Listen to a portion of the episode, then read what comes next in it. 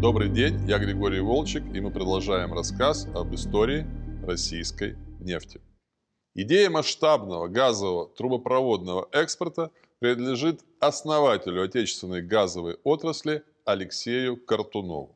Все началось в 1966 году, когда Картунов поставил перед специалистами Мингазпрома задачу проработать вопрос выхода советского природного газа на европейский рынок, причем не только в социалистические, но и в капиталистические страны. Сначала к идее трансграничной прокачки газа с севера Тюменской области в Западную Европу отнеслись с большим скепсисом. Прежде всего, озадачила дальность расстояния транспортировки – более 5000 километров. Но и козыри у газовиков, энтузиастов были сильными. Советский Союз может получить большие объемы валютных поступлений, а также западных материалов и оборудования, необходимых для интенсивного развития исключительно капиталоемкой газовой отрасли.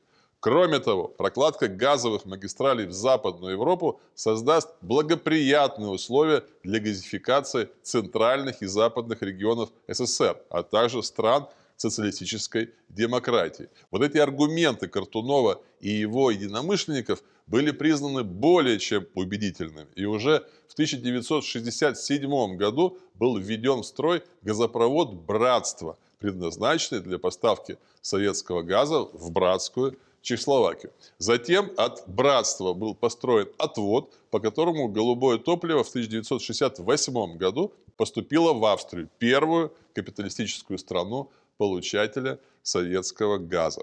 Вскоре с энергетическими гигантами Eni и Gaz de France были подписаны контракты на поставку газа в Италию и Францию. Но все это было лишь прелюдией к сделке века, историческому соглашению, подписанному в феврале 1970 года с немецкой компанией «Рургаз» и предусматривающему трубопроводную поставку советского природного газа ФРГ – которая являлась ранее и является сегодня крупнейшим в Европе потребителем энергоресурсов.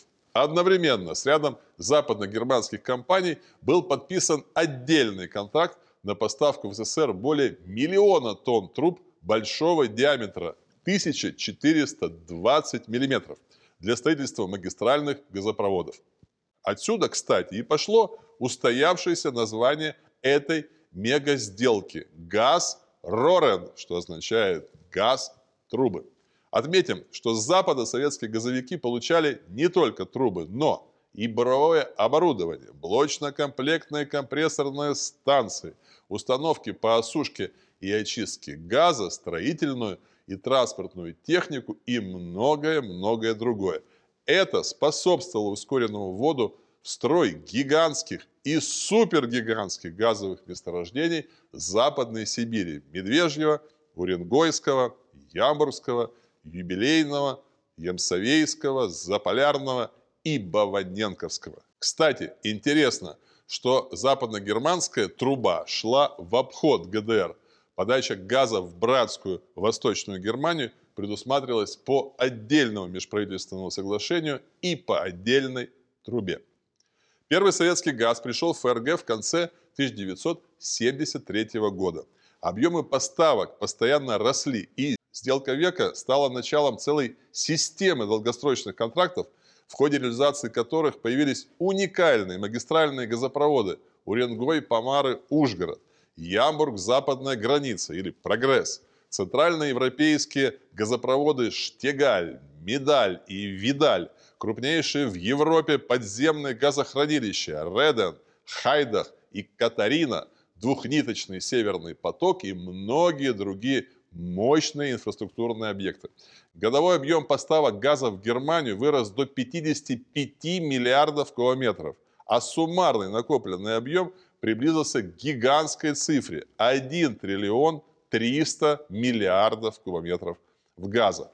Целом, на пике поставок СССР прокачивал на экспорт в ближние социалистические страны и дальние зарубежья, капиталистические страны, около 110 миллиардов кубометров природного газа в год. Но мы забежали далеко вперед. В 1972 году началось строительство экспортного газопровода «Союз» Оренбург, западная граница длиной 2750 километров, диаметром 1420 миллиметров и объемом прокачки 26 миллиардов кубометров газа в год.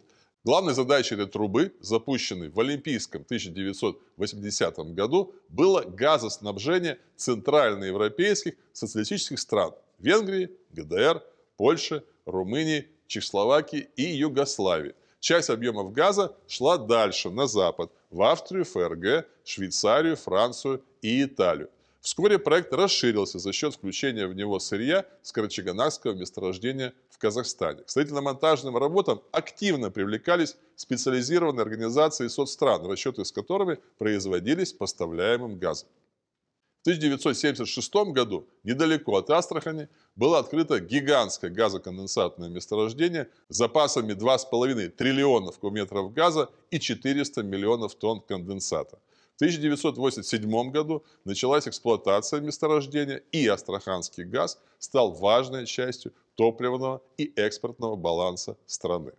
Интересно, что будучи газовой сверхдержавой, Советский Союз импортировал голубое топливо для газификации районов, отдаленных от основных газовых промыслов. В частности, в 1967 году советские газовики освоили на севере Афганистана два крупных месторождения – Ходжа-Гугердак и Джар-Кудук, а затем подали афганский газ в Таджикистан и Узбекистан – Попутно советские строители построили в Афганистане магистральный газопровод Шиберган-Мазари-Шариф.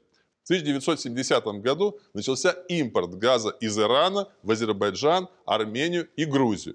Для этого с иранского побережья Персидского залива был проложен газопровод протяженностью 1100 километров диаметром 1070 миллиметров и пропускной способностью до 10 миллиардов кубометров газа в год – Особый статус этого проекта подчеркивала торжественность церемонии пуска газопровода, на которую прибыли председатель Президиума Верховного Совета СССР Николай Подгорный и шах Ирана Мохаммед Реза Пехливи.